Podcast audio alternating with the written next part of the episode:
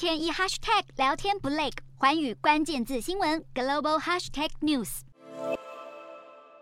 马航 MH 一七空难中的三名嫌犯，十七号遭到荷兰法院判处无期徒刑。法官认定客机失事的原因是被俄罗斯的飞弹击落。二零一四年七月十七号，马航波音七七七客机 MH17 从阿姆斯特丹飞往吉隆坡时，在乌克兰上空遭到击落，丧生的近三百人中，大多是荷兰公民，是本世纪最惨烈空难。而调查人员从残骸中辨识出了山毛櫸飞弹的碎片，并且追出是俄军使用，并非乌克兰军队拥有，也让俄罗斯当局声称是乌克兰军队击落的说法当庭被打脸。检方起诉四人中有一人获判无罪，其余三人中有两名。是俄罗斯前情报人员，还有一人是亲俄罗斯的乌克兰人。荷兰法院指出，虽然嫌犯本意是要击落乌克兰的军机，但是谋杀跟蓄意导致坠机的罪名成立，除了终身监禁，每个人还必须各自支付至少一千六百万欧元（约合五点一七亿台币）的赔偿金。而美国国务卿布林肯立刻声明，称在这一项判决是伸张正义的重要一刻。法律界也认为，荷兰法院的判决将成为未来起诉俄罗斯所犯战争罪的判例。